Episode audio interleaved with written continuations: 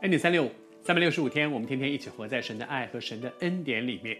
在神的爱和神的恩典里面，上帝会用发生在你我身上的每一件事情，让我们这个人的生命不断的长大成熟。生命会有改变的，生命不是停滞的，可以长大成熟。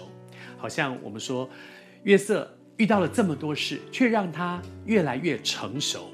以至于当他再一次面对十个哥哥的时候，他处理事情的方式和当年那个年轻的小毛头是不一样的。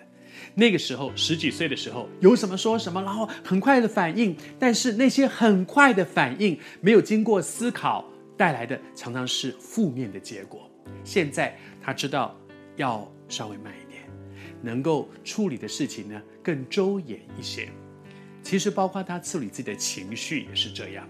处理自己的情绪，比如说他要试验哥哥们，他就跟哥哥们讲说：“嗯，你们说你们有一个小弟弟哦，你们一定是骗我的。所以你看小弟弟没来啊，你你们去，我把你们这些人留下来，然后呢，有一个人回去，有一个人回去去把那个小弟弟带来，然后呢，不然的话，你们这是个惨了，你们你们完蛋了。可是，在那个之后，约瑟做了一件事。”我读给你听啊，圣经上是这样讲的。他说，他就把这些人呢下在监里三天，而到了第三天，约瑟把他们从监里面叫出来，重新处理这件事情，就跟当时不一样。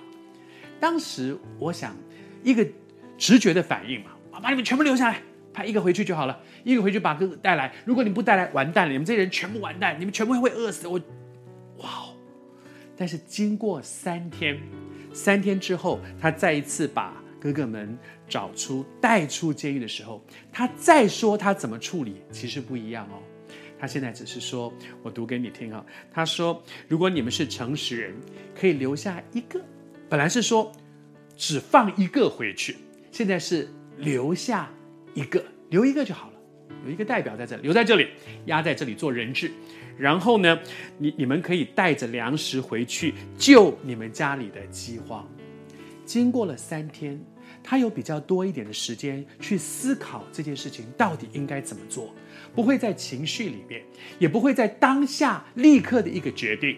他会考虑到说，家里面有老爸爸，哎，只派一个人回去，一个人能够带多少粮食回去？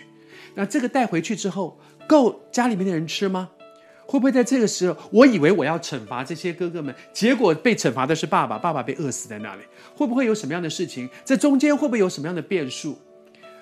我们华人喜欢讲一件事，叫做“事缓则圆”。一件事情发生了，缓一缓，不要立刻处理。如果不是那么紧急的情况之下，给自己一点时间去思考，想清楚这件事情应该怎么样。所以你看，他再去处理的时候。比当初周延得多。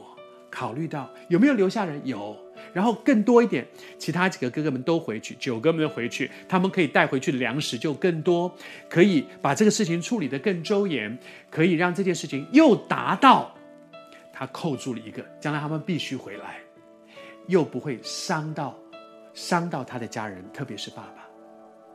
求主帮助我们成熟是什么多考虑一下。求主帮助我们事缓则圆。